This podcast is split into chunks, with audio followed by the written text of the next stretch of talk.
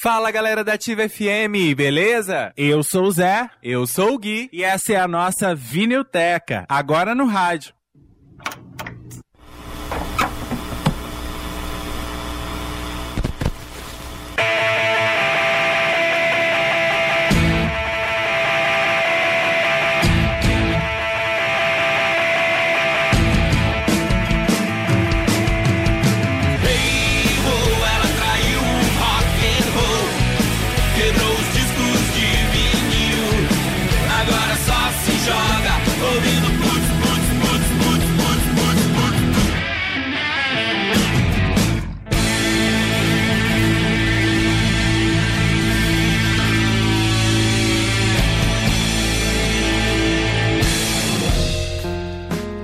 Muito boa noite, ativo ouvintes! Hoje é dia 24 de agosto de 2020, agora são 20 horas e 8 minutos. Tá começando a sua Vinilteca no rádio, aquele programa onde a gente ouve disco de vinil, fala sobre disco de vinil e exalta o disco de vinil. Eu sou José Ono Júnior. E eu sou Gui Copani, muito boa noite! A gente fica juntinho até as 10 da noite, hoje curtindo Gal Costa, uma das melhores intérpretes da história do Brasil, eu devo dizer que é a minha cantora preferida. Adoro.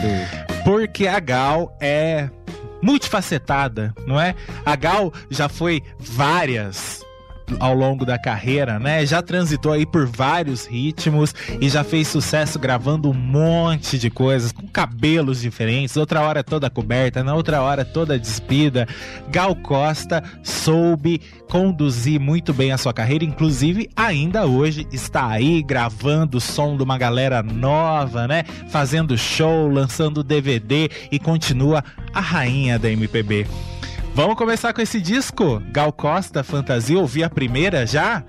Canta Brasil, de Davi Nasser e Alcir Pires Vermelho. As selvas te deram nas noites teus ritmos bárbaros. E os negros trouxeram de longe reservas de pranto.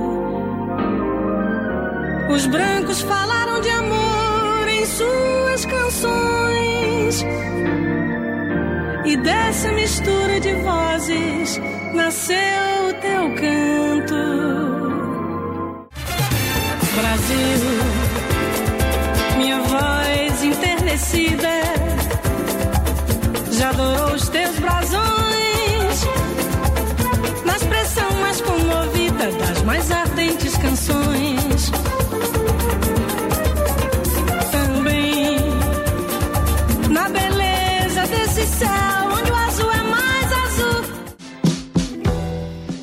Tá aí a primeira canção de Fantasia, o disco da Gal lançado em 1981. Incrível essa música, né, na voz da Gal. Ela que foi composta pelo Davi Nasser e o Alcir Pires Vermelho e gravada aí pela primeira vez em 1941 pelo Chico Alves. Essa música que tem um estilo de samba exaltação é, foi composta como se fosse uma resposta à Aquarela do Brasil. E como a canção aí do Ari Barroso, ela também fazia uma exaltação ao Brasil, né? Que era tipo ali um claro é, uma clara propaganda ao Estado Novo do Getúlio Vargas que, é, e o seu governo ditatorial que ele costumava tanto incentivar, né? Esse estilo mais ufanista da cultura brasileira.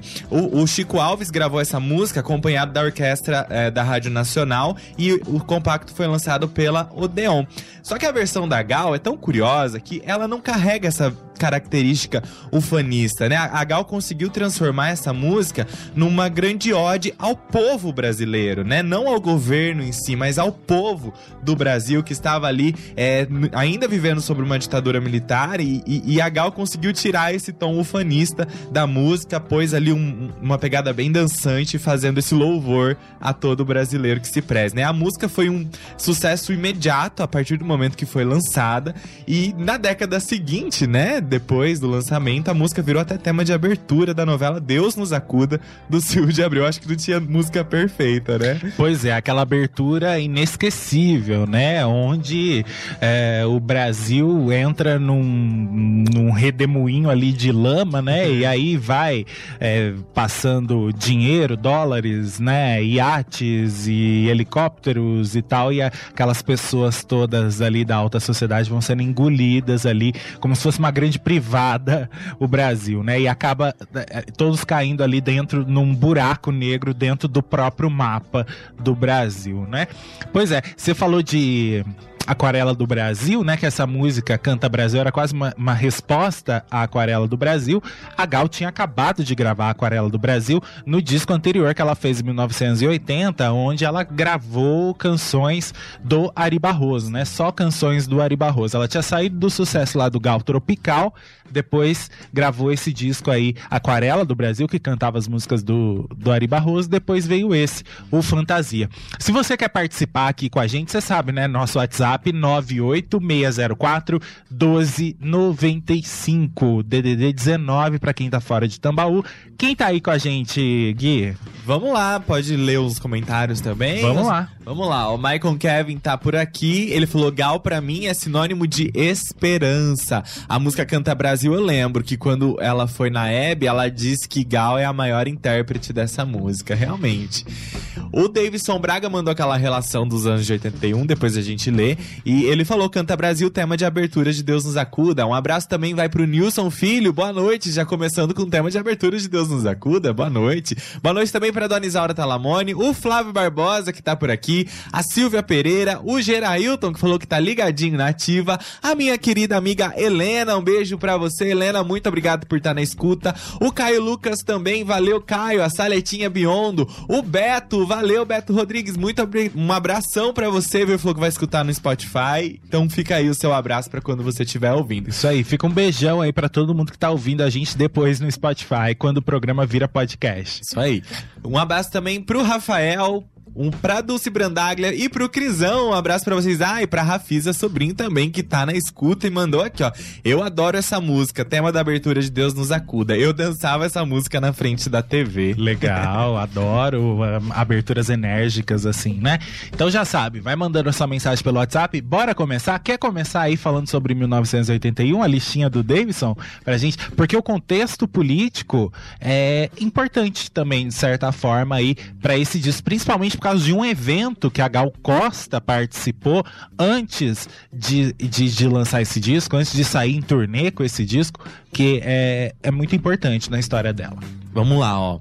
Ano das novelas Baila Comigo, Ciranda de Pedra e O Amor é Nosso. Ano em que faleceram Glauber Rocha, o humorista e ator Mazarop e o cantor de reggae Bob Marley. Ano do casamento do príncipe Charles com a princesa Diana na Catedral de Londres. Ano em que o Papa João Paulo II sofreu um grave atentado levando dois tiros na Praça São Pedro no Vaticano. Ano em que estreou a MTV americana. E foi o ano que estreou o SBT, a emissora de TV do Silvio Santos. Exatamente. Tá vendo? O mundo tava meio doido aí em 1981. Olha só, 1981 é, foi um ano aí bastante expressivo para o Brasil. É, o ato institucional número 5 tinha sido extinto. Aconteceu a lei da anistia lá em 1979. A nação já não se calava mais ali aos mandos e desmandos da ditadura militar que ainda estava acontecendo em 1981. A MPB é, por causa de uma fraquejada ali da censura, estava começando a lançar várias canções de protestos, de protesto, né, que tinham ficado proibidas durante o período mais grave aí da ditadura militar, o AI-5, né, onde não se podia protestar, onde não se podia ir pra rua, nem nada disso, né? Agora as coisas estavam mudando e o povo estava ansiando pela democracia, né? Queria votar é, é, queria as diretas já, era um movimento que ainda estava começando a nascer, mas já estava acontecendo. É, foi um ano aí onde aconteceram vários concertos, né? A música brasileira fazendo muito bonito. A ala radical da ditadura não deixou por menos, né? Começou a promover vários atos de terrorismo, como explosão de banca de revista, que vendiam jornais de esquerda, atentados a bombas, a sedes das instituições que lutavam pela redemocratização do país, né? Como a própria Ordem dos Advogados do Brasil, é a OAB sofreu um atentado, né?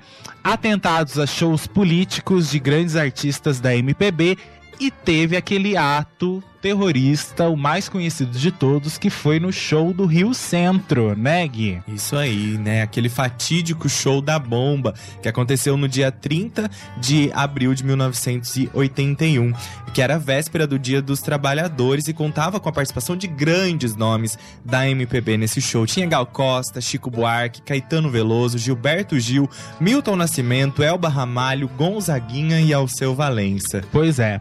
Esse grupo aí extremista tinha preparado bombas para serem implodidas no palco, na, na parte de baixo do palco, aonde estavam os artistas certo? Imagina a catástrofe. Né? Poderia ter sido muito grave, poderia ter machucado é, ou então até matado grandes artistas da MPB, porque todos esses aí que o Gui falou, inclusive a Gal Costa, estavam lá nesse evento.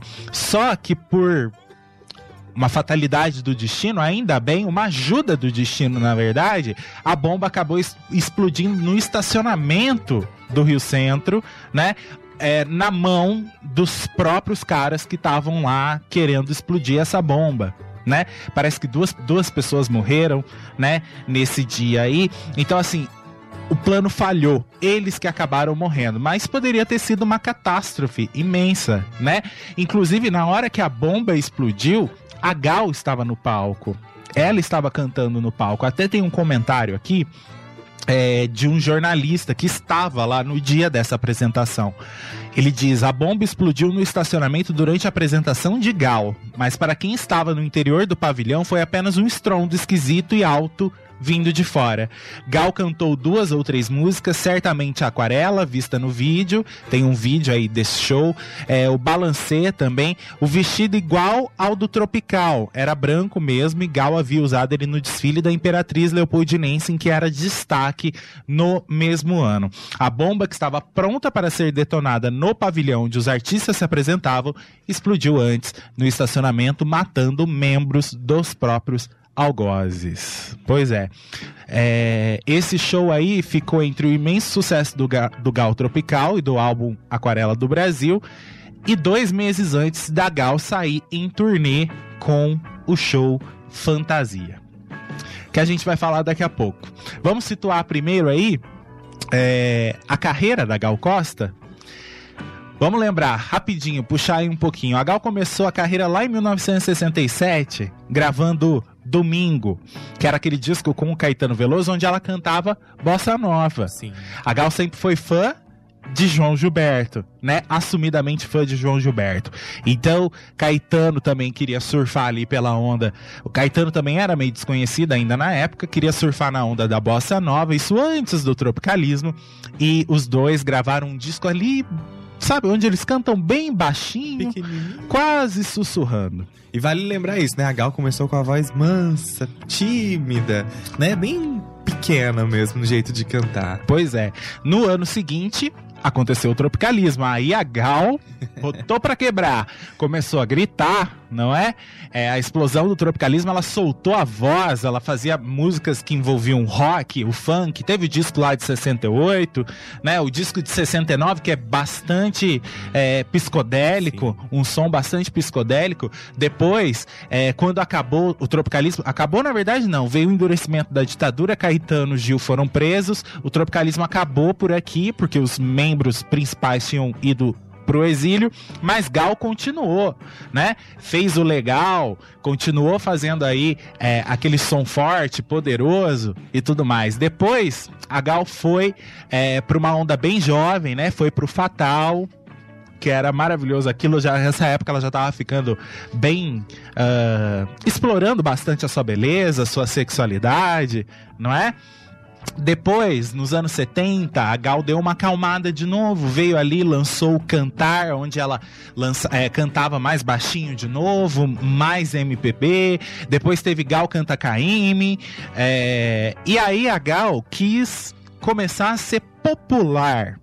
Porque ela, vem, ela, ela ela ainda não atingia as grandes massas. A mesma história da Betânia, que no final dos anos 70 começou a lançar uns discos onde uh, o, o som se tornava um pouco mais popular, uh, tocava mais na rádio AM, sabe? Pra atingir todo mundo. Né? Exatamente, né? o grande público, né? É, e aí a, a, Gal começou a lançar esses discos aí. O Água Viva, em 78, e aí veio o grande sucesso Gal Tropical, em 1979, um dos discos mais vendidos aí da carreira da Gal Costa, não é? Ela fez um show aí durante bastante tempo, né? Dois anos. Dois anos de apresentações ininterruptas com o show Gal Tropical. Se apresentou no Brasil, em Portugal, na Argentina, no Japão também. E ela atraía agora um público que não era tão jovem, um público ali um pouco mais adulto, 30, 40 anos e tudo mais. A Gal estava, é, depois do Tropical, ela lançou mais um songbook, porque naquela época tinha muito esse lance. A Gal adorava é, sempre gostou de lançar songbook, né? Que é escolher um compositor e gravar um disco é, com música só daquele determinado compositor. Ela fez isso com Ari Barroso, fez isso é, com é, Dorival Caymmi, fez isso com Chico e Caetano, e Caetano também. É, a Gal foi fazer as, o, as músicas do Ari Barroso ali, que foi quase que um disco entre safra, tá ligado? Mas que também fez bastante sucesso. E aí veio o Fantasia. A turnê do Fantasia, que é o que a gente vai falar daqui a pouco. Mas antes, vamos ouvir Meu Bem, Meu Mal? Que é a segunda música do Fantasia. Aí a gente vem falar é, sobre o show esse show que foi bastante polêmico e não agradou tanto, não. É. Né? Foi um grande fracasso, na verdade. Vamos falar dele daqui a pouco. Vamos ouvir Meu Bem, Meu Mal, de Caetano Veloso. Você é meu caminho, meu vinho, meu vício. Desde o início estava você, meu bálsamo benigno meu signo, meu guru, porto seguro, onde eu vou ter meu mar.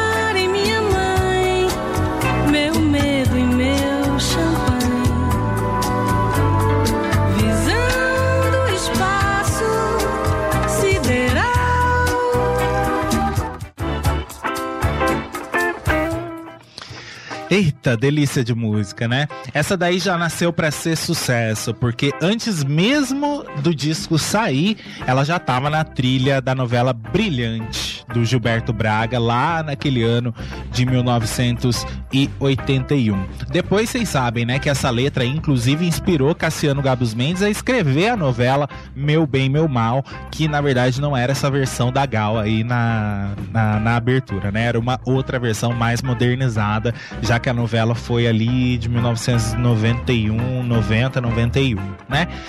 Pois é, essa música Meu Bem, Meu Mal foi composta aí pelo Caetano e mostrava o amadurecimento dos dois, não é? A, a Gal sempre, sempre flertou com a obra do Caetano Veloso, né? Até hoje. Ela grava coisas do Caetano Veloso. É, e ela tinha parado, né, em 1980. Ela não gravou nada do Caetano, é, porque ela gravou o disco sobre, é, com as músicas do Ari Barroso e tudo mais. E aí ela voltou a gravar Caetano nesse disco. A primeira música a aparecer é essa, e mostram o amadurecimento dos dois o vocal da Gal, né? É, os críticos gostam de dizer que a Gal nunca esteve tão segura cantando é, com uma voz tão bonita como nesse disco, né?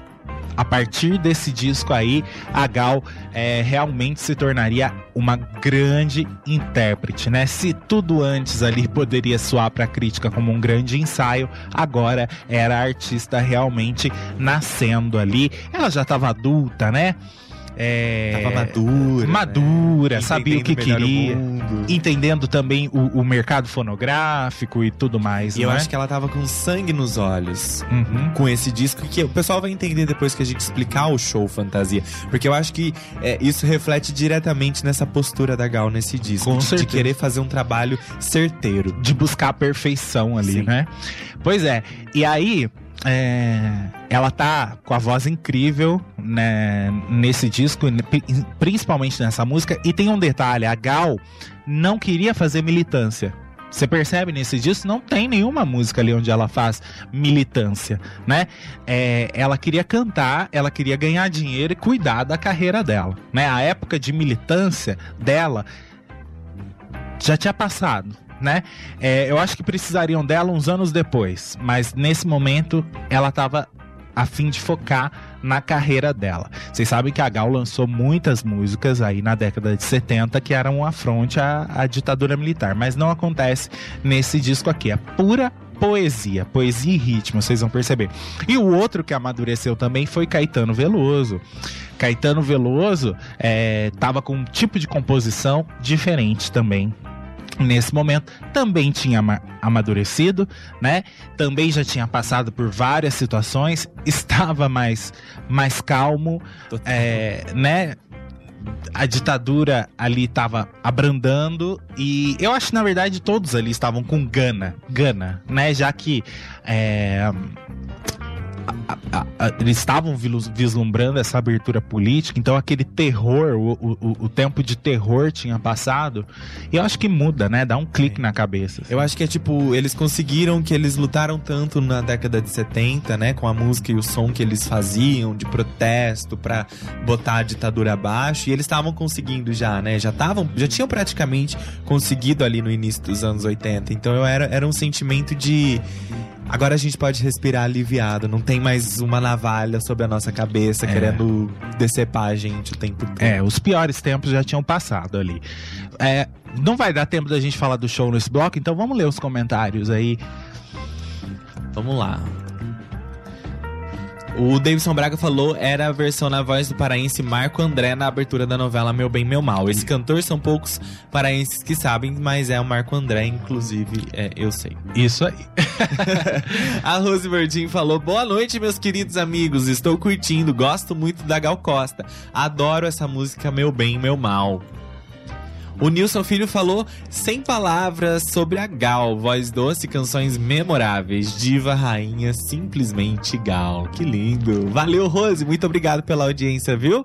Quero mandar uma boa noite pra Luzia, que tá chegando ali agora. Você participa aí com a gente no 98604-1295, nosso WhatsApp, é 19 o DDD. Se você quiser dar uma ligadinha pra gente aqui, se você quiser ligar no 3673-7204, no intervalinho ou na hora que tocar as músicas, fica mais fácil pra gente falar com você, tá certo? A gente vai pro intervalinho agora. Na volta, a gente começa a falar é, do show Fantasia, explica o porquê que ele foi um fracasso e continua ouvindo aí o, a- o disco da Gal. Esse disco é curtinho, gente, ele tem 10 músicas só.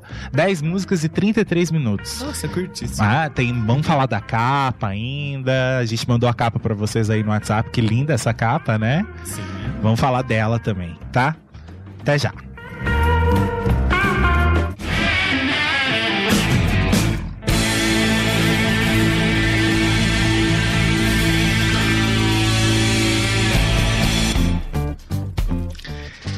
Seguimos aqui ao vivaço pela Rádio Jovem, Moderna e Popular, a Rádio da Vinilteca. Pois é, o projeto aí que já conquistou 60 mil inscritos no YouTube. Pois é, a gente cons- conseguiu essa marca aí no final de semana, a gente fica muito feliz. E agora a gente tá fazendo esse mesmo trabalho agora no rádio. Melhor ainda, porque a gente pode ouvir o disco todo, a gente interage aqui diretamente, né? Lá o vídeo era gravado, vocês podiam comentar, mas não tinha interação. Agora vocês estão aqui, Vocês a gente a fala. fazer, né? É, vocês ajudam a fazer. A gente fala, vocês corrigem. Aí a gente fala, vocês comentam.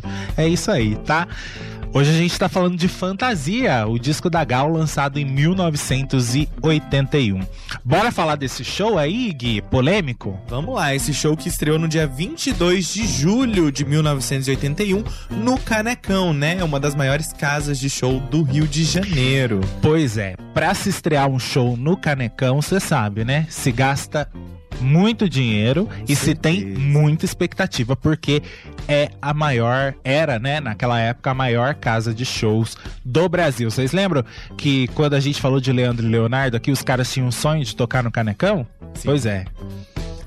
Esse show ficou por conta, mais uma vez, do Guilherme Araújo, que já tinha dirigido o tremendo sucesso do Gal Tropical, né? E aí, ele não conseguiu repetir o sucesso dessa vez no Fantasia. Por quê? É, primeiro, ele resolveu carregar muito nas tintas e encher o palco com muitos bailarinos, com muito backing vocal. Foi um negócio super produção, sabe? Só que isso não agradou a crítica. Calma aí, vamos explicar o contexto aí do show. O show, a- a- a- o show, na verdade, ela- ele era uma homenagem ao teatro de revista e aos grandes musicais. E aí, por causa disso, tinha aí é, muita gente no palco. A Gal aparecia com vários figurinos, figurinos exóticos, com a cara do Brasil, com as cores do Brasil. Essa e olha só, Gui, essa concepção cênica envolvia a passagem de um dia do nascimento do sol à noite iluminada pela lua. Então você imagina o tanto de produção. Tinha até uma lua gigante que aparecia é, e a Gal cantava sentada em cima dessa lua. O orçamento foi uma coisa exorbitante pra época. Foi uma coisa assim onde se gastou muito dinheiro. É, o Guilherme Araújo tinha ficado dois anos em cartaz lá com a Gal e o Gal Tropical, né? Então eles esperavam mais um sucesso. Quem já tinha feito show nesse sentido, cheio de berequetês e blá, é, darangandãs? Eles Regina? Elis Regina. Elis, várias turnês, duas, pelo menos duas, três turnês da Elis aí, tinha todo esse aparato. Vamos lembrar do Falso Brilhante, o Saudade do Brasil também tinha todos esses barangandã, né? Mas a Gal não. A crítica não gostou, né, Gui? Não gostou exatamente por, por conta de ter muitas coisas. O que mais. a- tirando a voz da Gal, que foi a única coisa elogiada no show, eles reclamaram de tudo: do roteiro, da direção, dos arranjos, do som, do repertório, o cenário grandioso com superprodução aí de Hollywood. Inclusive reclamaram até dos vestidos que a Gal usava nos shows. É, o- eles também reclamaram, e foi ali uma opinião unânime da crítica carioca, que o som de sintetizador que estava sendo usado nos shows estavam oprimindo, estavam fazendo a voz da Gal sumir. Então isso não, não agradou ninguém. A Gal ficou tão chocada, tão triste com essa é, crítica pesada que ela ficou abatida por um bom tempo. É, tanto que as críticas foram tão pesadas que até Elis Regina, que não se condescendia com ninguém, né? Elis não tava nem aí, ela fazia o trabalho dela, mas ela ligou, telefonou pra Gal pra prestar ali o- as suas condolências, mostrar o seu apoio, porque realmente a crítica tava pegando muito pesado com a Gal, tanto que o show durou só quatro meses. Pois é, e essa história da Elis ter ligado pra Gal pra dar o apoio é, faria com que ela tivesse um outro encontro ainda em 1981, mas a gente vai falar dele daqui a pouco, tá? Pois é, o show durou só quatro meses. Quatro meses. E a Gal tava mal pra caramba, é, porque havia se investido muito dinheiro e as críticas eram de uma frieza absoluta. Inclusive, a gente até é, pegou, leu, né? A gente não separou aqui para ler para vocês, mas a gente leu algumas críticas aí é, durante a pesquisa que realmente ah, as pessoas, os críticos não têm não tem dó nenhuma, Não. né? Nenhuma. Quando eles querem ser sacanas, eles conseguem mesmo a ponto de humilhar a pessoa, assim. E pro artista importa. Com né? certeza. Não sei se hoje em dia, porque hoje em dia tem tanta gente que é crítico por aí, né? Tem, tem- tem tantos críticos de rede social, Pois é. né? Todo As mundo é crítico. a lidar com isso já. Pois é, todo mundo é crítico, né? Se acha crítico, mas naquela época. E nem todo crítico estava bem intencionado. Então, naquela época, se abria o jornal pra gente que, teoricamente, sabia o que estava dizendo, né? Então, o artista fazia o show já pensando na, no que o fulano lá do jornal X iria falar, né? Isso pesou, pesou pra Gal. Vamos ouvir mais uma música dela? E aí a gente volta e fala da volta por cima, né? É, que ela veio com tudo, né, meu filho? Pois é, porque ela tinha que dar um jeito dessa situação, né? E ela não se acovardou, não. Vamos lá, vamos ouvir Roda Baiana. Essa daqui é de Ivan Lins.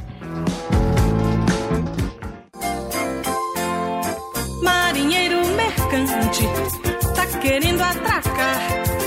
Tá querendo te dar um anel, um turbante, pulseira e colar. eh. Pelo teu remeleixo, e pelo nó nas cadeiras. Ah, quando põe a baiana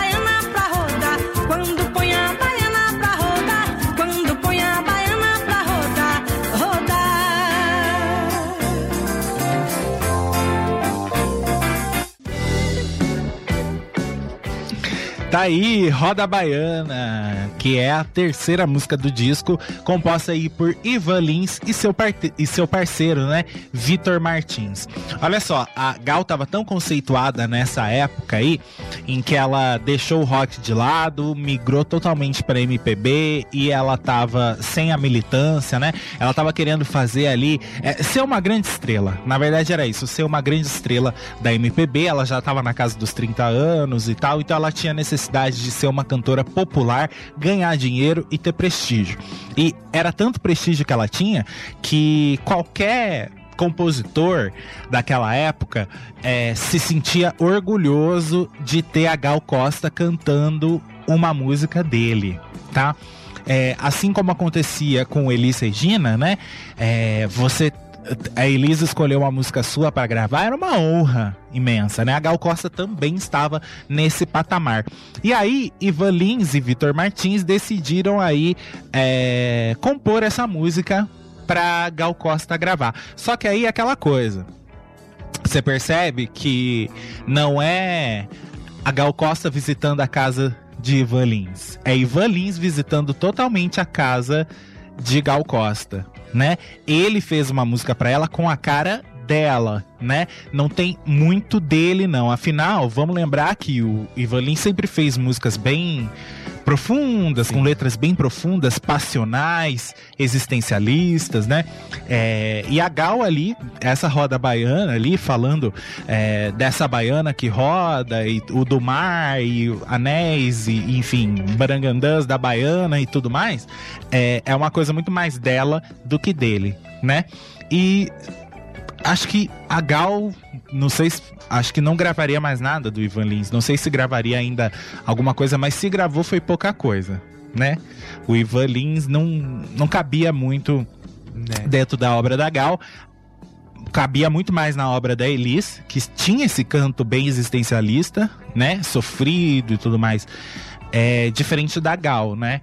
É, mas isso não, não é demérito, é simpli, simplesmente uma, uma característica, né?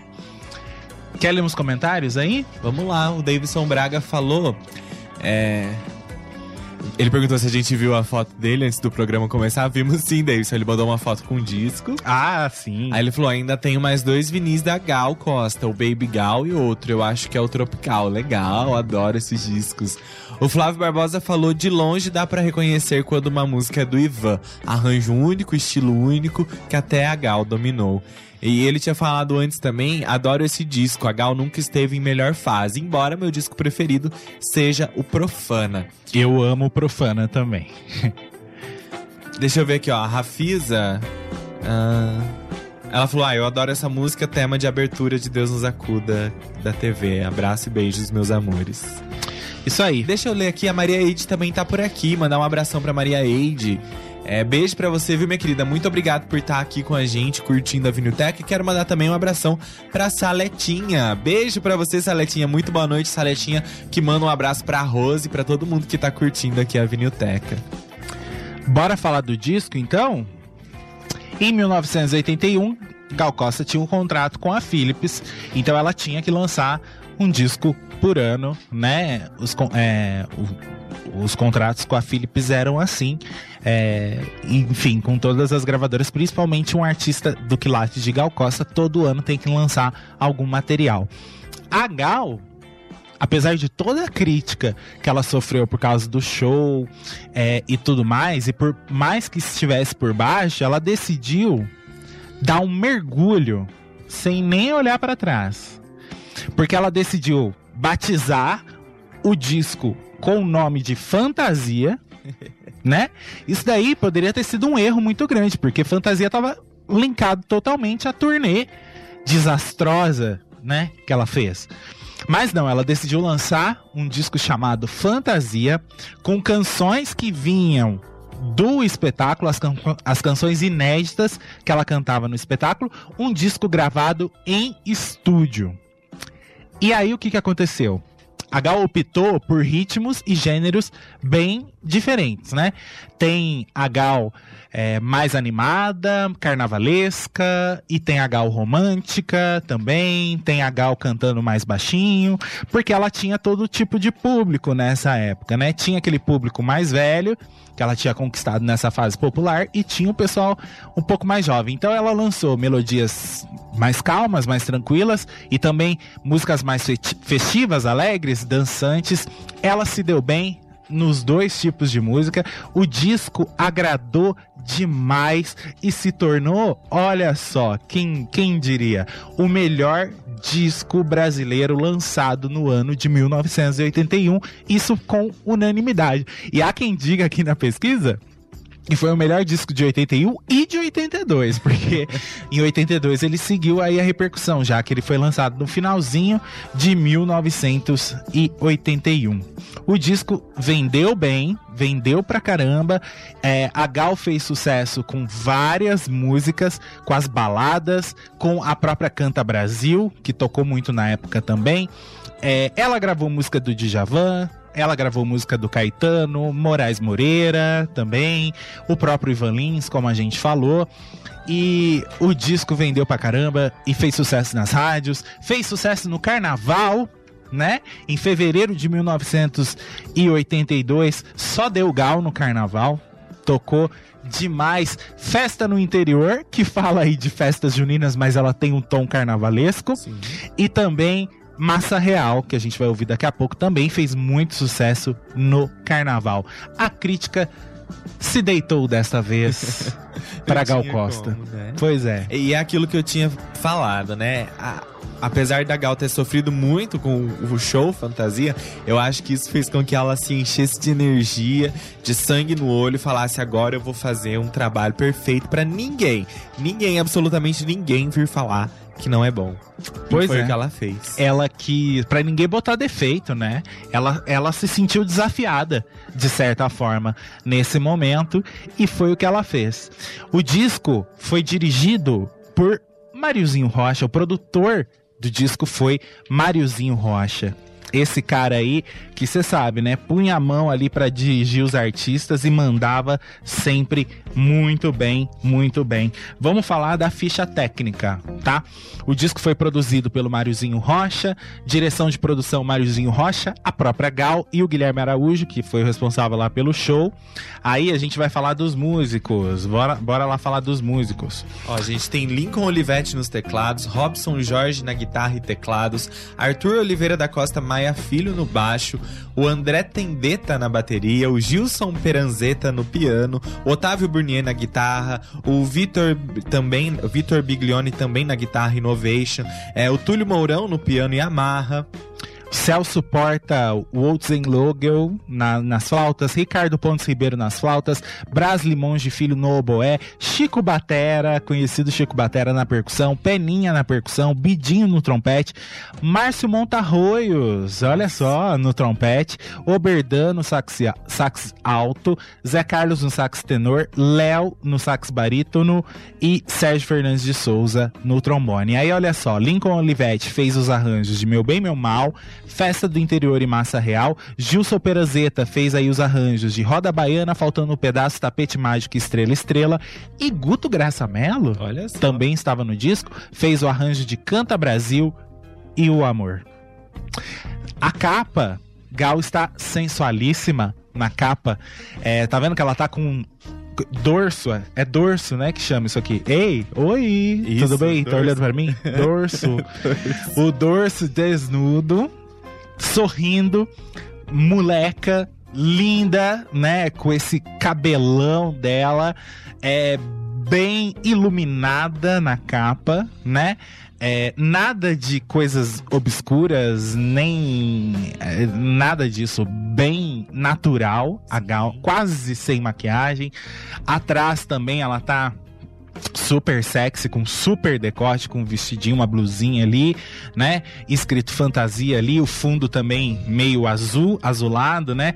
Dentro do disco tem o encarte, o encarte é muito bonito também.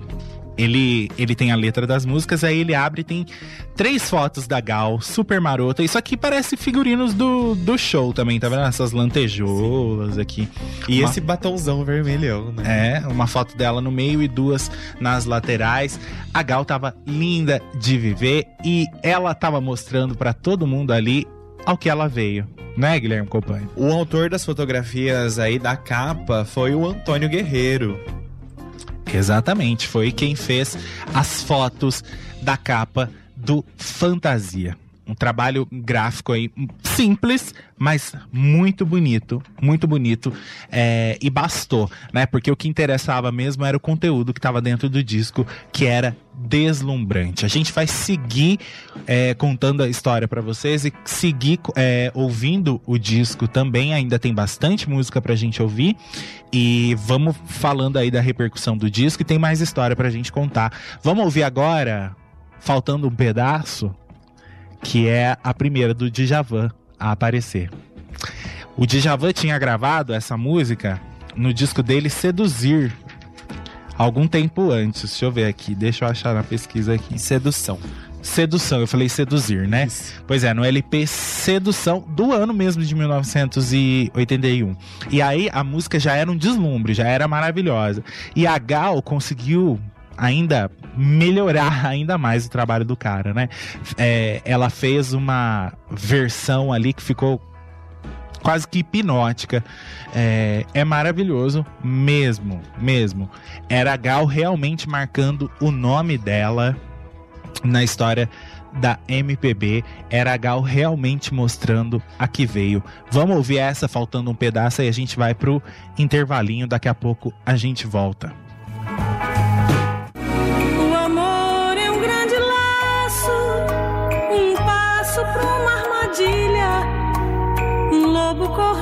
círculo para alimentar a matilha.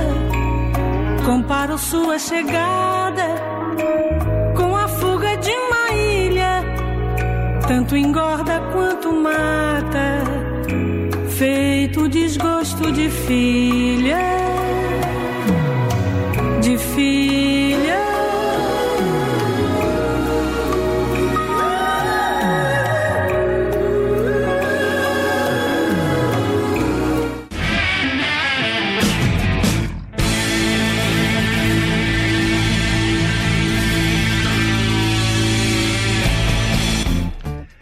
Delícia de vinilteca no rádio, hoje relembrando Gal Costa, Fantasia, o disco de 1991. A Gal Costa, ela é uma artista inquieta, né? Ela hum, ela poderia ter seguido numa mesma linha de discografia durante toda a vida dela, né? Já que ela tinha acertado aí nos anos 80 com esse disco e com os próximos aí dos anos 80 que viriam nessa pegada mais popular, fora o Profana que viria numa pegada mais rock and roll também, né? Um rock é, já que tava pegando tão forte o rock nacional naquela época, não era aquele rock psicodélico do começo da carreira, era um rock um pouco mais potente e tal, é, sem, sem ser tão lúdico e tal. Mas assim, a Gal, ela, ela sempre foi inquieta, ela sempre se reinventou. Nos anos 90, por exemplo, ela voltou pra bossa nova de novo. Depois, aquele o Recanto, que foi aquele disco que ela lançou, onde era totalmente eletrônico, né? Ela se reinventou totalmente naquele disco de novo. Então, por isso que eu gosto da Gal, é, porque são várias várias mulheres, várias cantoras em uma só. É, a gente fez uma enquete uma vez, uma enquete não, a gente fez um vídeo na Vinilteca falando sobre as maiores cantoras do Brasil. Você lembra, né? Gui? Lembro. É um dos vídeos mais vistos do canal. Eu nem sei se, se o YouTube já derrubou ele, mas era um dos vídeos mais vistos do canal e muito polêmico, porque as pessoas têm as suas opiniões, né? E muita gente falava da Elise, né? E pra nós foi muito difícil colocar a Elise em segundo lugar e a Gal em primeiro. Mas assim, a gente conversando muito, era a nossa lista, não era a lista definitiva, era a nossa lista. E a gente colocou a Gal em primeiro lugar e a Elise em segundo. Porque eu acho que a Elise, ela é inegável quem foi Elis Regina, né? Aliás, é uma pena que ela tenha ido embora tão cedo, né? Mas eu acho a discografia da Elis muito irregular, né? Nem tudo deu certo, nem tudo agradou, nem tudo foi legal, né? Agora a Gal, com essa história de se reinventar, cada hora, cada ano ser uma diferente, ela acertou em tudo que ela fez. O, o próprio A Pele do Futuro, que foi o último que ela lançou, é maravilhoso. Não é? Maravilhoso. Gravando, por exemplo, com uma, uma artista que para quem curte MPB pode ser meio questionável, que é é, Marília Mendonça. Marília Mendonça, mas ficou belíssimo aquilo, né? Uma música que a própria Marília gravou junto com ela e, e compôs para ela. Aquilo ficou maravilhoso. Então, assim, Gal é indiscutível. Indiscutível. Uma das maiores artistas do nosso país, né? Rasguei a seda pra Gal e, e, vou continuar rasgando ainda, porque eu amo, nossa, amo de paixão. Tanto que a, acho que a artista que, é mais, que a gente mais tem discos da, na nossa vinilteca é da Gal, né? Tirando a Xuxa. A Xuxa é outra coisa. A Xuxa é outra coisa. Não, é- mas é, realmente, a gente tem quase a discografia dos anos 80 da Gal, dos anos 70 da Gal, quase completa. É, os principais a gente tem. Vamos ler uns comentários aí do pessoal? Vamos lá, eu quero ler um comentário muito legal que chegou aqui. É, boa noite, sou Leandro Mesquita, professor, 43 anos. Moro na cidade de Ubajara, na região de Ibiapaba, zona noroeste do Ceará. Sempre ouço os podcasts, mas hoje estou aqui com vocês. O Vinilcast não é um simples programa na grade de uma rádio, é uma prestação de serviço à cultura nacional que mexe muito com a nossa brasilidade. Gal é daquelas artistas a quem falta adjetivos para descrever o talento que transpassa gerações. Amo Gal cantando Djavan. Neste disco, a interpretação da introspectiva Açaí, um primor. Abraços vocês e todos os ouvintes. Obrigado, Leandro. Muito obrigado. Tá, me faltam palavras até para agradecer você. Muito obrigado mesmo. Legal que o nosso trabalho toca você dessa maneira, tá? Grande abraço para você, para todo mundo aí do Ceará e apareça sempre. Sim. Você vê como é que é legal participar da Vinilteca é, ao vivo, né? Porque você comenta, vai pro podcast com o teu comentário, porque você manda na hora, a gente lê na hora. Tá? Seja bem-vindo, Sim, querido. sempre. Obrigado.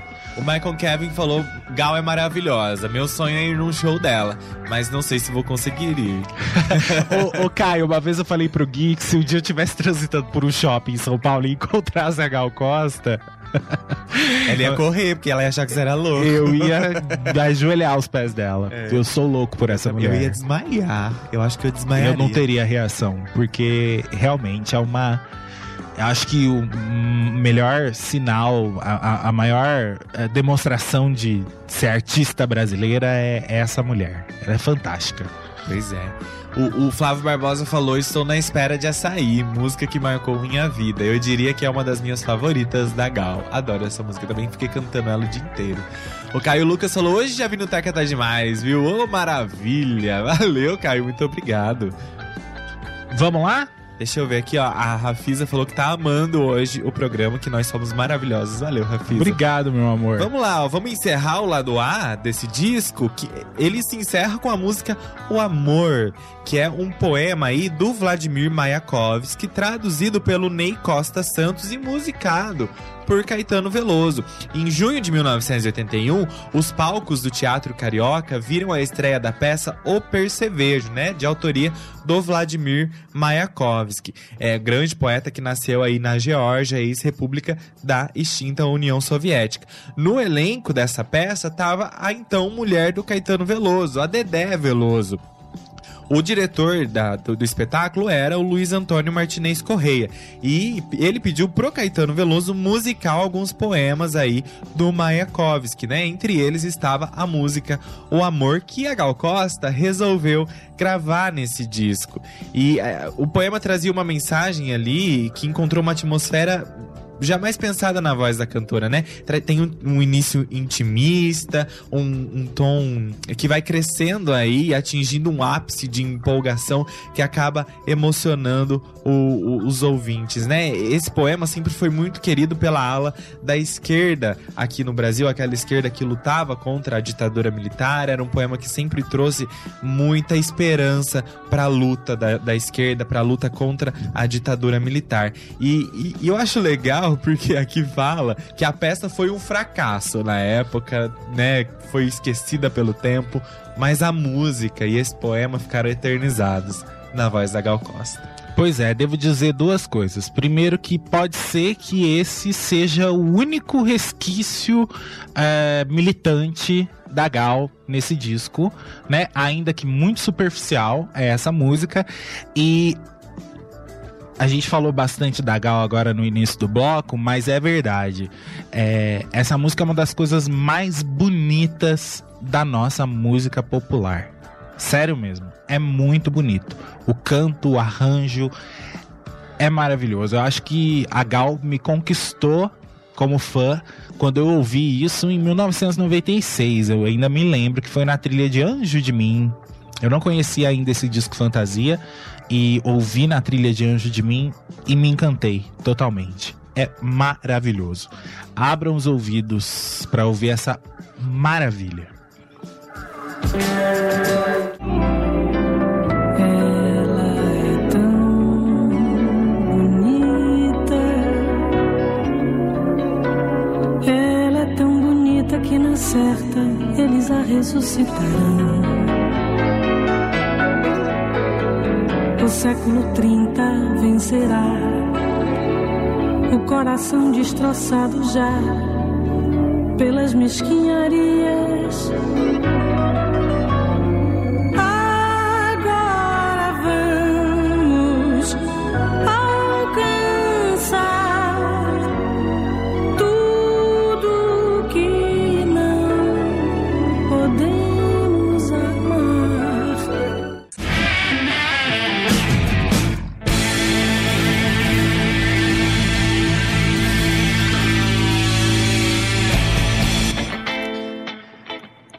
De volta com a Vinilteca no rádio ao vivaço, pela rádio jovem, moderna e popular. Só essa rádio que tem esse projeto tão lindo, tão gostoso que é a Vinilteca, onde a gente relembra os discos de vinil e relembra também os grandes nomes da música mundial, tá certo? Nossa, por causa do amor eu aumentei super o volume aqui, tá quase dando microfonia. Gosto tanto dessa música.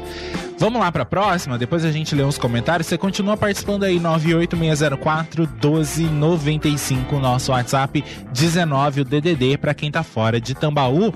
É, quero mandar um beijo, um abraço para Ana Cláudia Lacha, a Maria Elizabeth Anadão, o Beto Rodrigues, a Rose Silva e também a Érica Morandim, que tá sempre ligadinha também aqui na Vinilteca, tá deixa, certo? Deixa eu mandar um abraço também pra Adriana Cruz e a Jéssica Cruz, que elas estão sempre curtindo a Vinilteca no Spotify também. Isso aí. Olha só, a próxima abrindo lá do B é Festa do Interior. Acho que a mais famosa desse disco e uma das mais famosas da carreira da Gal Costa, composta por Moraes Moreira e Abel Silva. É um frevo, por isso que ela tocou tanto no carnaval aí é, de 1982, né? Fez a alegria dos foliões do carnaval de 1982, já que o disco foi lançado no finalzinho de 81. Tocou muito no rádio, muito no rádio.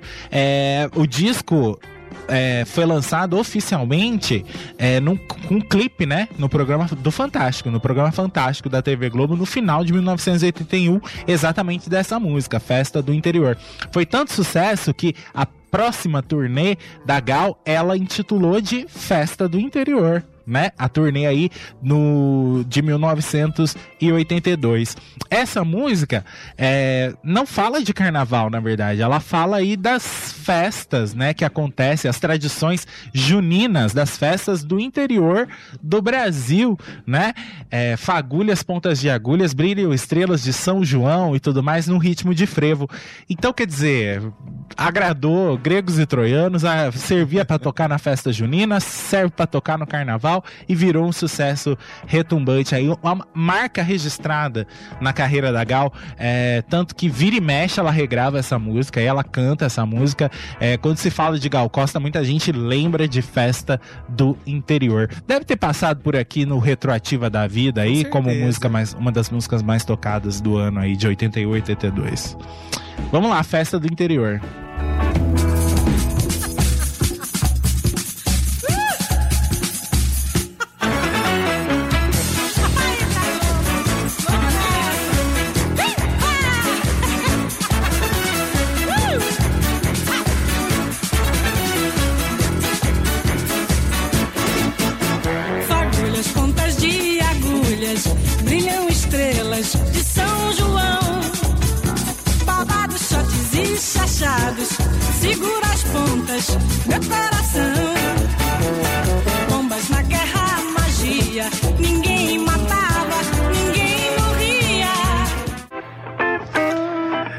Você dançou aí que eu sei, porque a gente dançou aqui sentadinhos, mas dançou também. Ó, deixa eu só falar aqui pro pessoal. é, essa música foi a sexta música mais tocada do ano de 1982. Passou pelo Retroativa sim. Ah, legal. A Rose disse que é uma delícia dançar essa música.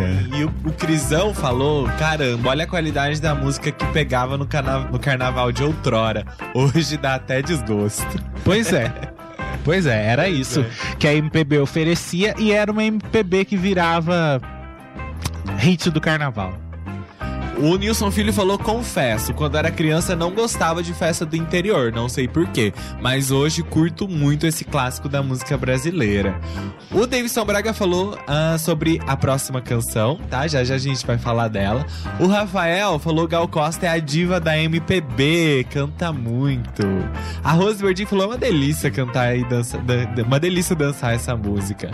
O Flávio Barbosa falou, ele tava falando pra mim, na moral, não tem como não ouvir o amor sem imaginar coisas bonitas e positivas. A gente viaja e tem gente que prefere as drogas.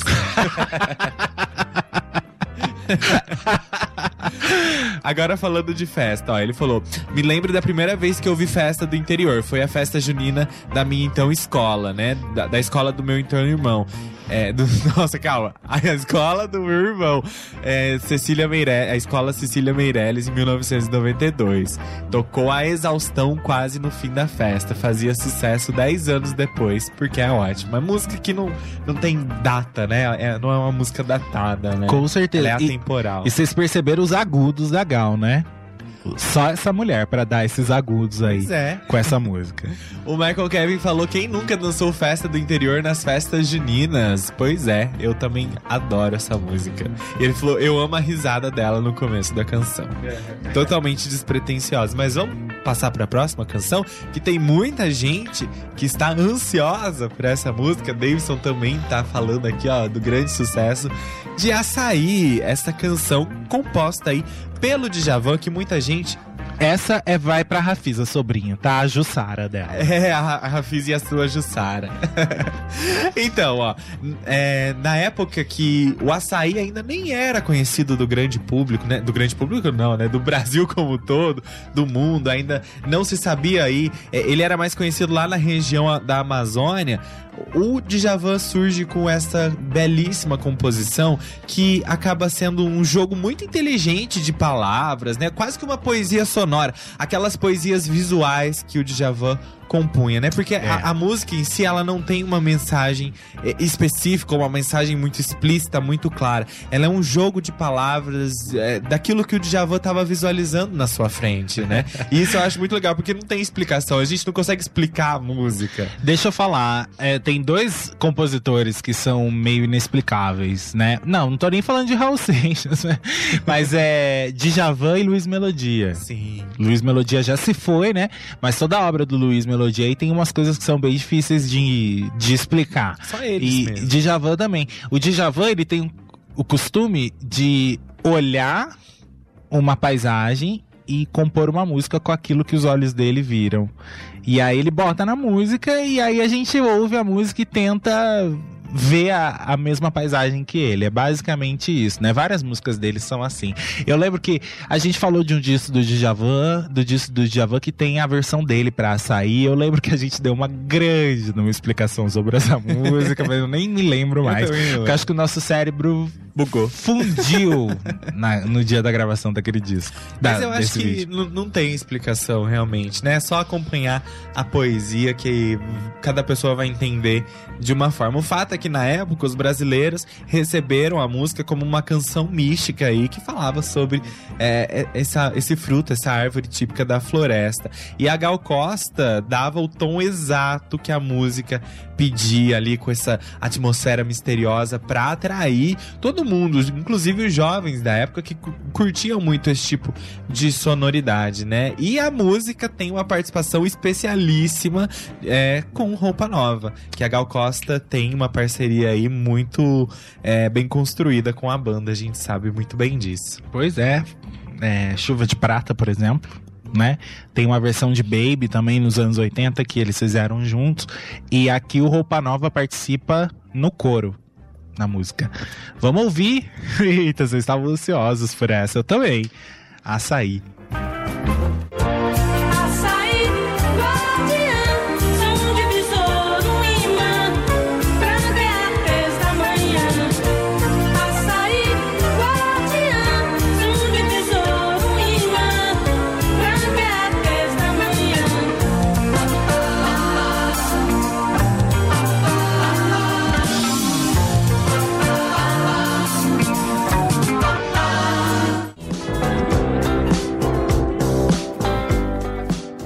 Deixa eu ler o comentário do Davidson que eu achei bem legal. Ele falou: açaí, um grande sucesso. Aqui no Pará tem um famoso ditado: chegou no Pará, parou, tomou açaí e ficou.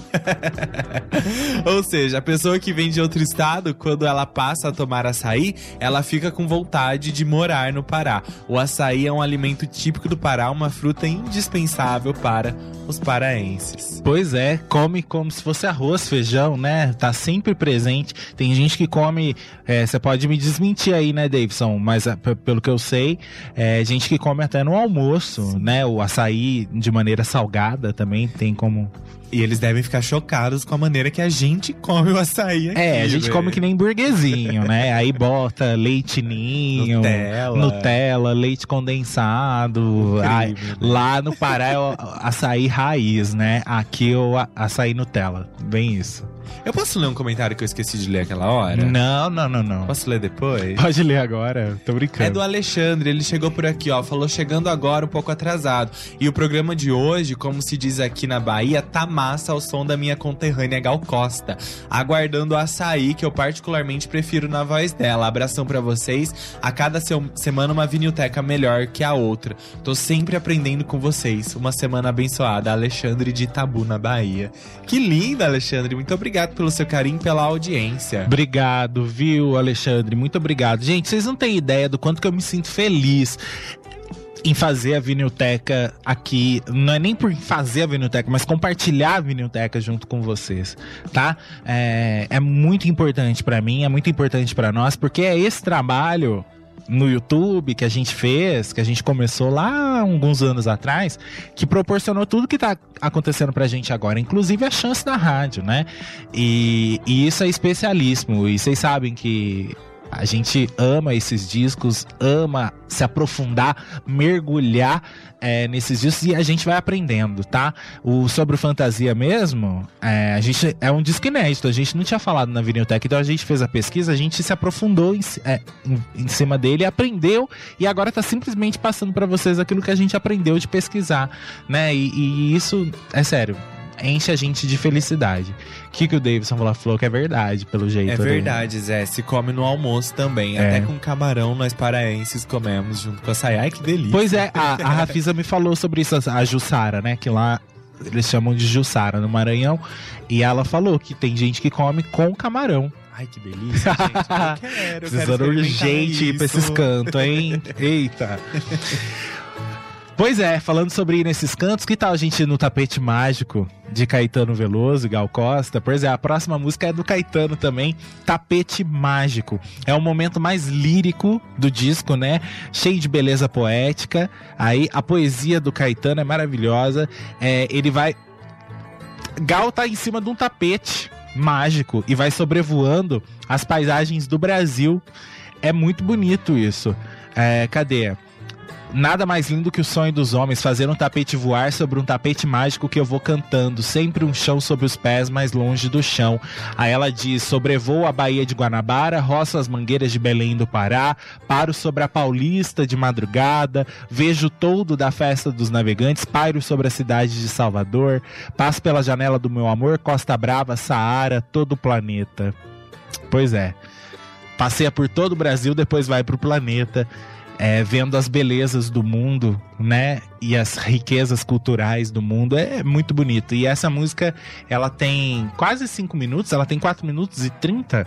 É, ela é meio grandinha para os padrões do disco. E ela é bem calminha, bem calminha. E mais uma vez, a voz da Gal se sobressai aí. Olha o canto dessa mulher. Vamos deixar a sereia cantar. Tapete mágico. Você achou brega isso que eu falei? Achei bonitinho. ah, bom. Sobre o tapete mágico eu vou cantando.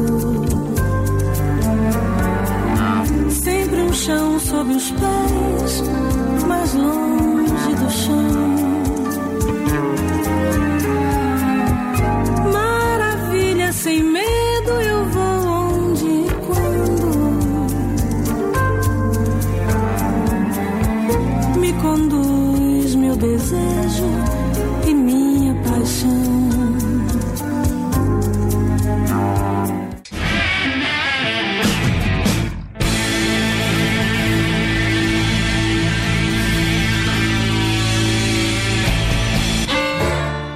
Entrando no nosso último bloco da Vinilteca no rádio dessa segunda-feira, eu falei que o disco da Gal era curtinho, são 33 minutos, faltam só duas músicas pra gente se despedir.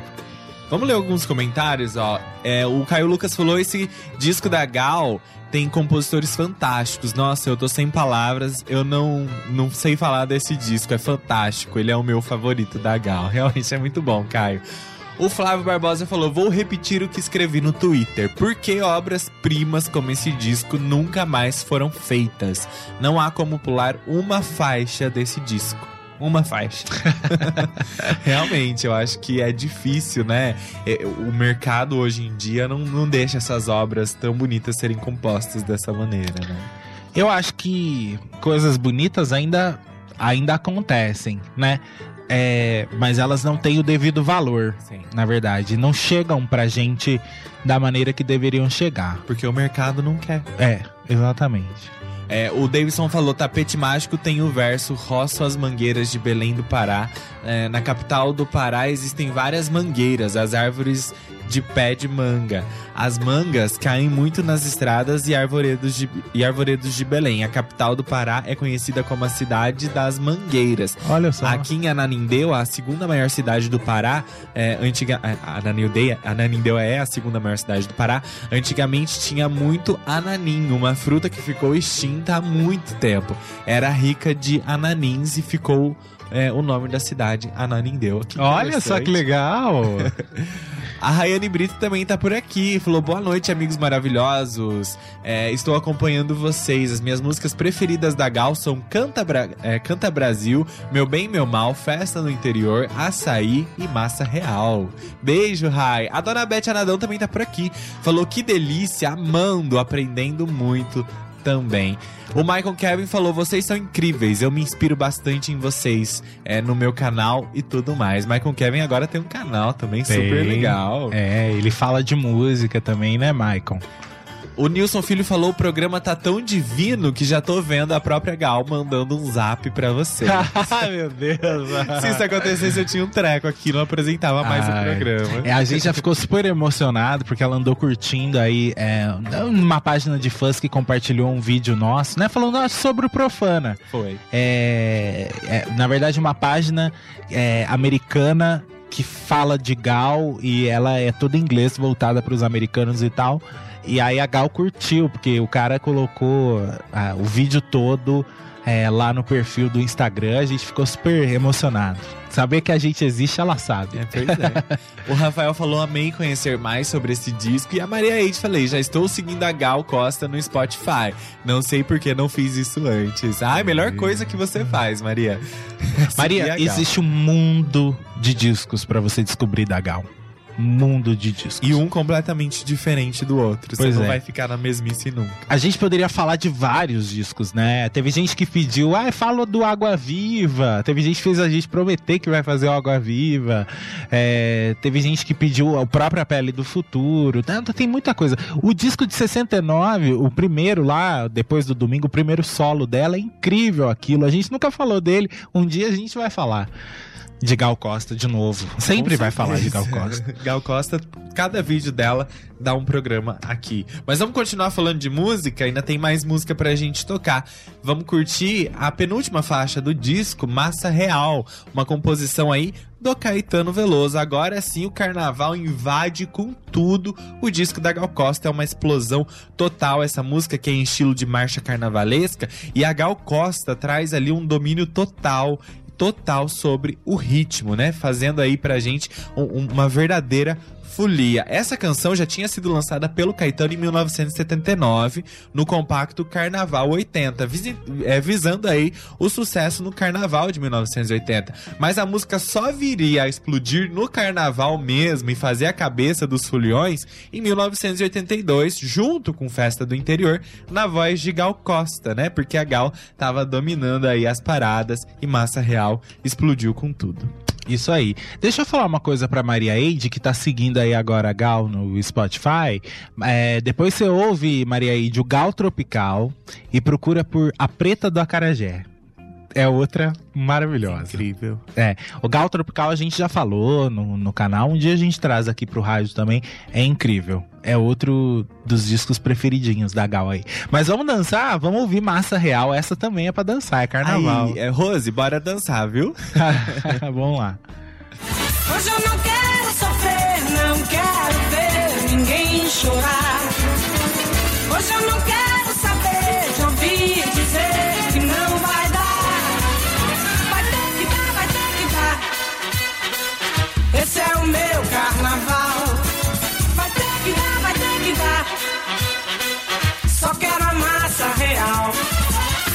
Hoje eu só quero você. Seja do jeito que for. Hoje eu só quero alegria, é meu dia, é meu dia, hoje eu só quero amor. Hoje eu só quero prazer, hoje vai ter que pintar. Só quero a massa real, é o meu carnaval, hoje eu só quero amar. É frevo, meu povo! É frevo que vocês querem? Então toma. Disse Caio Lucas ali. Ó, antes da gente ler os últimos comentários e ouvir a última música, lembra que a gente falou de Elis Regina, né? A Gal tava mal porque por causa das críticas do show e aí Elis se compadeceu é, de Gal, Elis que era um tanto quanto individualista, acabou ligando pra Gal e pediu. é, pediu não, consolou a Gal, né? É, deu uma força pra Gal por causa do, daquilo que estava acontecendo com a crítica e tudo mais. E aí, quando a Gal foi fazer o Grandes Nomes, né? Aquele programa da Globo, inclusive foi um programa aí que grandes astros da música brasileira participaram, inclusive Rita Lee e tudo mais. Se não me engano, o último foi com a Rita Lee. É, a Gal Costa participou em março de 1981. E aí ela chamou Elis Regina pra cantar com ela. Olha o encontro, o encontro, né?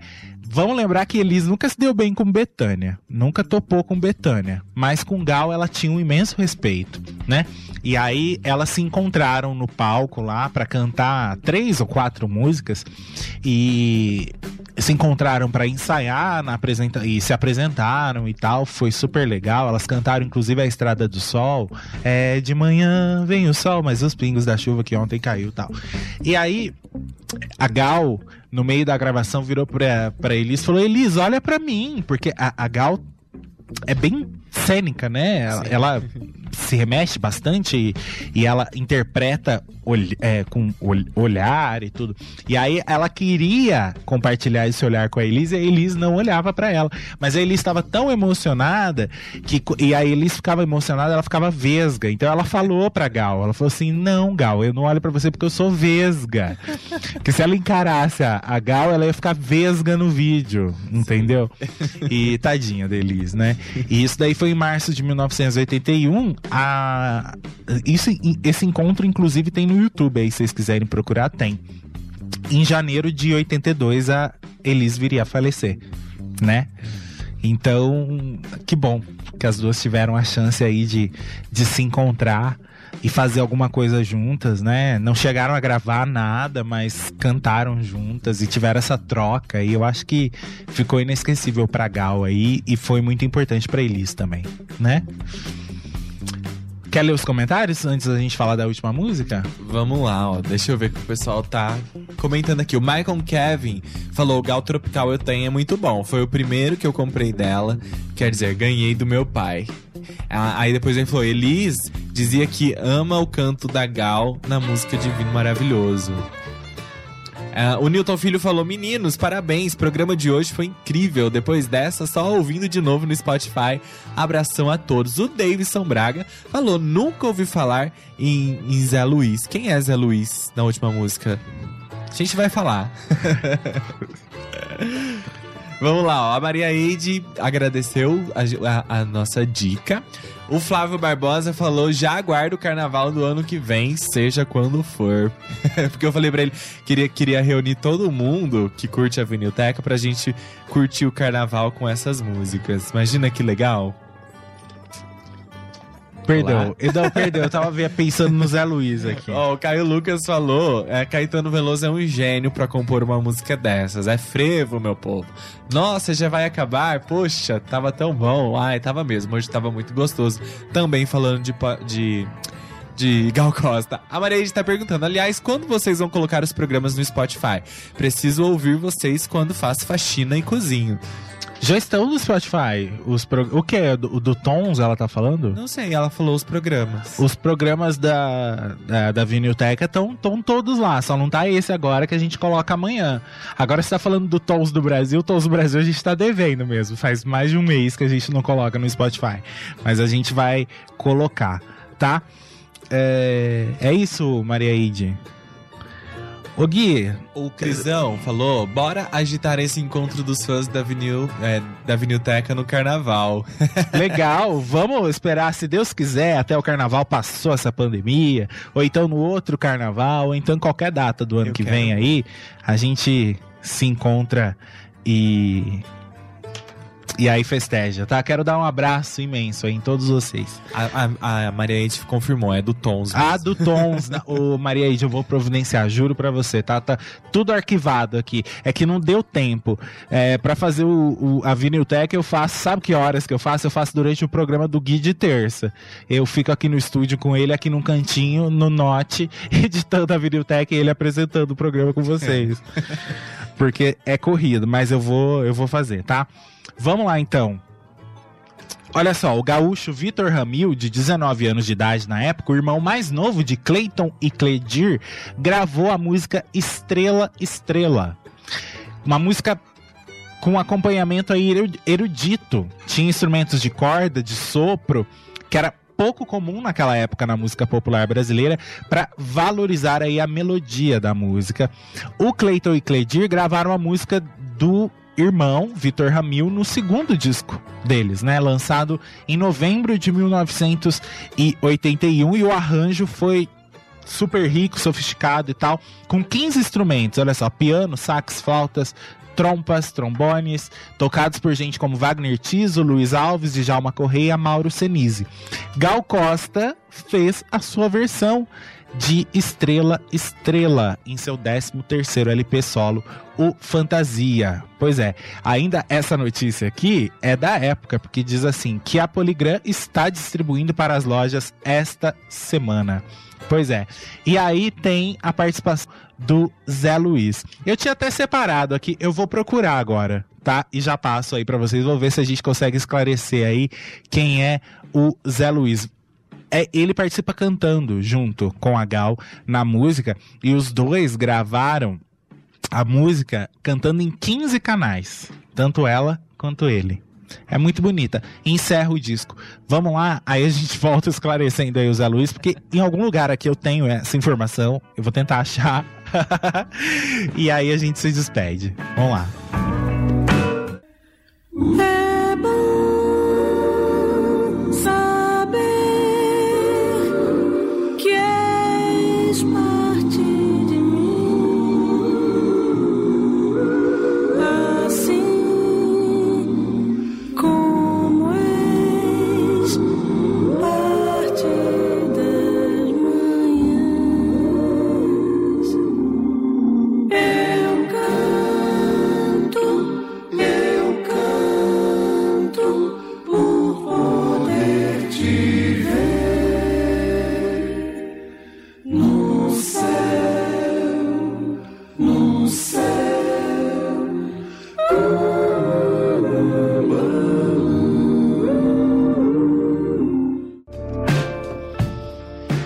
Eita, essa é Gal Costa, que beleza, né? Quase uma canção de Ninara aí. Pois o, é. O Flávio Barbosa até falou: é, Estrela, Estrela é o fecho de ouro. Pois é.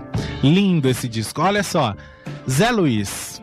É José Luiz Maziotti. Tá? Ele nasceu em Rio Claro e aos 7 anos mudou-se para São Paulo. E aí ele começou aos 17 anos a estudar violão. É, ele começou a carreira artística em 65 no quarteto vocal Canto 4, com Zé Luiz, Mili, Luizinho e Aquiles. Para resumir a história, em 1979 ele lançou um disco com arranjos do Dori Caymmi e o Gilson Peranzetta, que foi o cara que fez o arranjo dessa música da Gal, né? Ele lançou o disco ah, lançou o primeiro LP pela Continental, na qual interpretou bastante e pelo menos composições suas em parceria com o poeta Sérgio Natureza. Pois é, ele compunha junto com o Sérgio Natureza. E aí ele seguiu lançando discos aí. Então foi esse Gilson Peranzetta, que foi quem fez o arranjo de Estrela Estrela, que chamou ele pra participar da música, tá? Então é José Luiz Maziotti. Isso. Tá certo? Ah, sabia que eu Nossa, tinha algum lugar. Eu não tinha separado pro. Porque eh, a gente faz a pesquisa e tem um roteiro, né? E eu não tinha separado pro roteiro final. Mas tava na Mas a- pesquisa. achei, lembrei que na pesquisa estava, porque eu li a pesquisa. Senão você não teria feito o roteiro. é, porque às vezes poderia passar meio batido pela pesquisa, mas eu li a pesquisa. Vamos ler os últimos comentários? Vamos lá. Caio Lucas falou que vai escutar de novo no Spotify e falou que lindo esse disco. Meu Deus, eu tô até ansioso. Qual vai ser a próxima vinilteca? Eu também queria saber. Eu também. queria muito saber. Vamos ver, tá? Vamos, tamo várias ideias pipocando aqui. Semana que vem não é novela ainda, porque ainda é agosto, né? É. Então tem mais um disco. Vamos ver. Último dia de agosto. Vamos fechar com chave de ouro. Quero que vocês mandem sugestões, tá? Pode Isso. mandar aí pelo WhatsApp. Manda que vocês acham que tem que ser pra, pra encerrar com chave, de, com chave de ouro. Aquele descasso incrível, que a gente veio numa sequência boa. Então tem que ser É. outro disco incrível. Pois é. Vamos ver aqui. A Maria Eide. O Nilson Filho. É, é isso, pessoal. Ah, deixa eu ler um comentário da Rafisa que ela tinha mandado. Ela falou assim, ó. É, Massa Real lembra minha infância. Tinha um vizinho que colocava sempre essa música. Nossa, saudade. Seu vizinho tinha bom gosto. Aliás, Rafisa, tudo aí que gira em volta de você, todo mundo tinha bom gosto, né? Porque a Rafisa, ela tem um bom gosto incrível também. E as pessoas em volta dela eram maravilhosas. O, o Michael Kevin pediu Elis, mas a gente falou de Elis. Isso a gente já fez faz pouco esse tempo. ano, que ser é. Outra, outra coisa. Tá lá no Spotify, Michael. A gente falou de Elis. Ó, a Rafisa falou: Nossa, agradeço muito a Deus por ter nascido em 79. Eu vi muita coisa e ouvi muita coisa. E o melhor, muita coisa boa. Obrigado, meu Deus. Gente, obrigado, tá? São, nove, é, são 10 e 8 agora, a gente tá encerrando. Muito obrigado pela participação aí de todo mundo. Foi incrível ouvir Gal com vocês. Semana que vem a gente tá de volta com a Vinilteca, se Deus quiser. Lembra que quinta-feira, é, se rolar enquete, na quarta-feira a gente libera, na quinta-feira a gente revela no Ativo Rock, tá? Isso aí. Amanhã tem programa do Guia à noite, tem playlist 87. Eu estou no hashtag todos os dias, das 14 às 17 horas. E no Tons do Brasil também, na segunda. Na na, no sábado, no sábado, às 10 horas da manhã, no Tons do Brasil, para ouvir muita música brasileira com vocês. Amanhã tem um encontro marcado com você a partir das 8 horas da manhã pra gente ouvir muita música no Manhã Legal. Tá? Isso aí. Não perde, não. Dose dupla de Guilherme, manhã e noite, tá?